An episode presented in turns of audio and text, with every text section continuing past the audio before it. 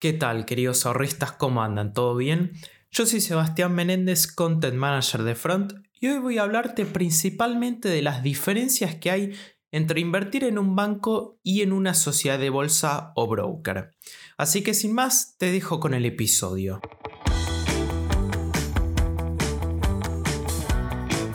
Primero que nada, hablemos un poco del negocio del banco como intermediador financiero.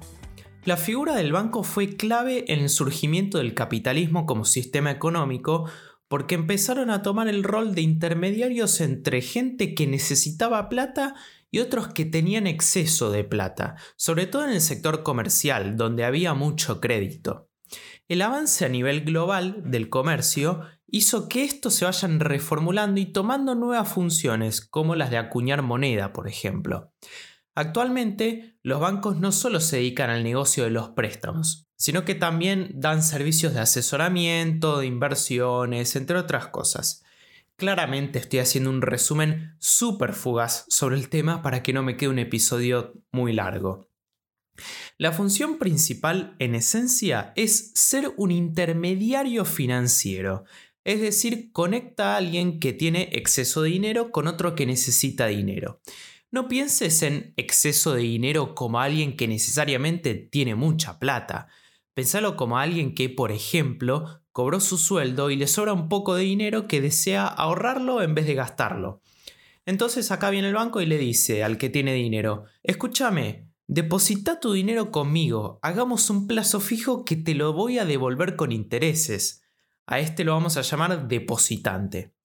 Mientras que al que necesita dinero, el banco le dice, escuché que necesitabas plata, ¿crees que te preste a cambio de un interés?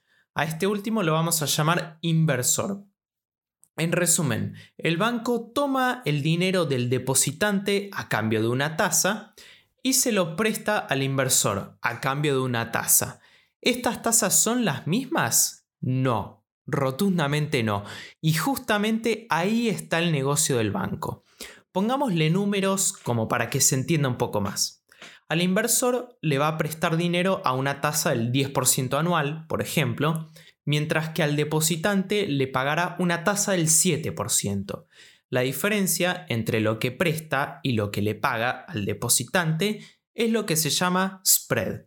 En este caso es de un 3% que viene de ser 10 menos 7.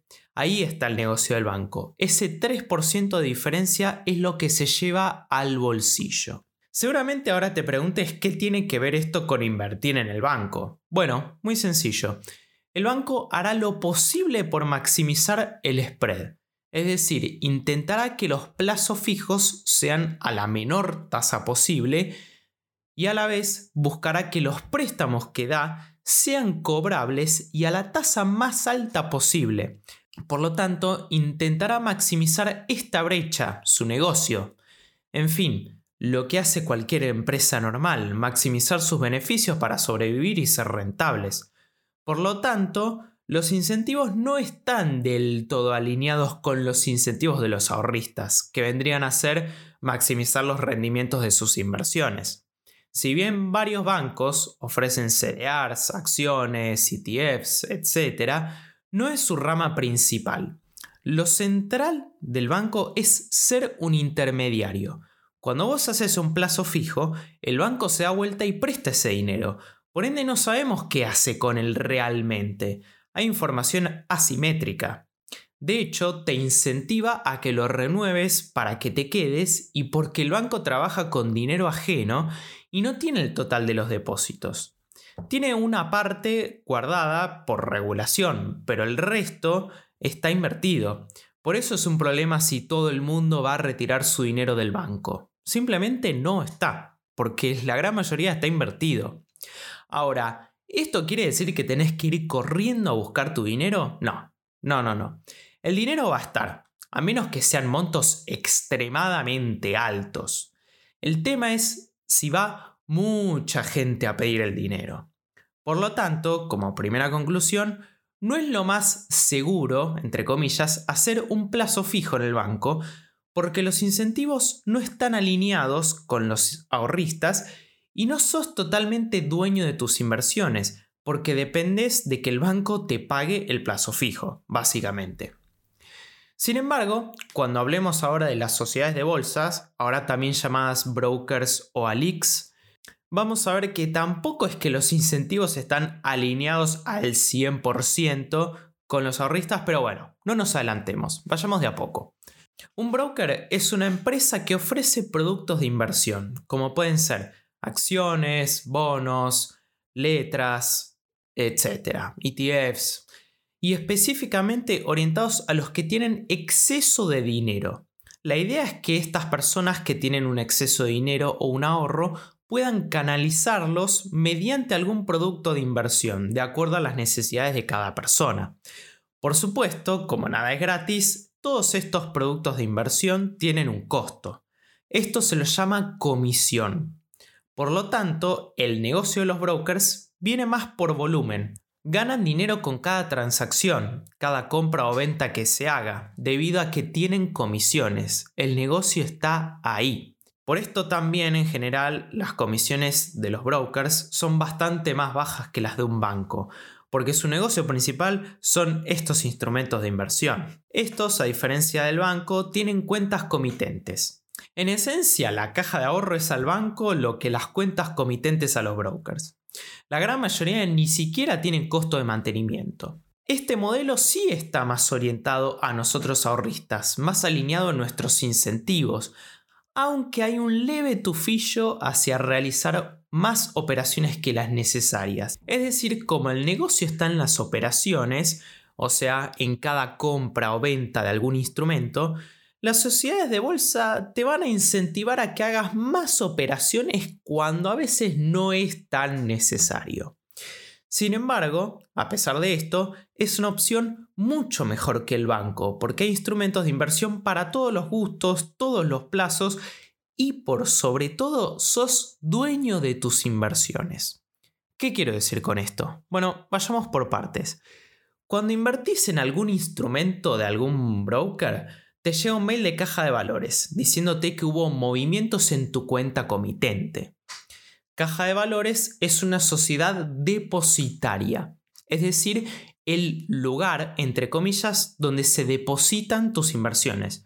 Tus acciones, tus bonos, tus fondos comunes de inversión, etc., están resguardados en una especie de caja de seguridad. Como cuando vas al banco y dejas algo en la caja de seguridad, bueno, caja de valores se ocupa de esto, ser la caja de seguridad pero de las inversiones. Por lo tanto, si el día de mañana el broker donde estamos operando entra en quiebra, nuestras inversiones, todo lo que tengamos invertido, no serán afectadas. Esto es porque están depositadas en caja de valores. El día de mañana, cuando elijamos otro broker para invertir, simplemente debemos transferir lo que tenemos en caja de valores al nuevo broker, así como muy a grosso modo. A esto me refiero cuando dije que nosotros éramos dueños de nuestras inversiones. Lo que compremos pasa a ser propiedad nuestra, no del broker. Cuando compramos un CDR del S&P 500, de Berkshire Hathaway, compramos una acción de Pampa Energía, de Sociedad Comercial del Plata, o compramos un bono o una parte de un fondo común de inversión, es de propiedad nuestra, no del broker. Así que quería dejar esto claro. En cambio, cuando hacemos un plazo fijo, el dinero pasa a ser del banco, entre comillas. En realidad pasamos a depender de que el banco nos pague el plazo fijo que se comprometió a hacer. Por lo tanto, el plazo fijo no es una inversión libre de riesgo. En la bolsa tampoco hay inversiones de riesgo cero prácticamente.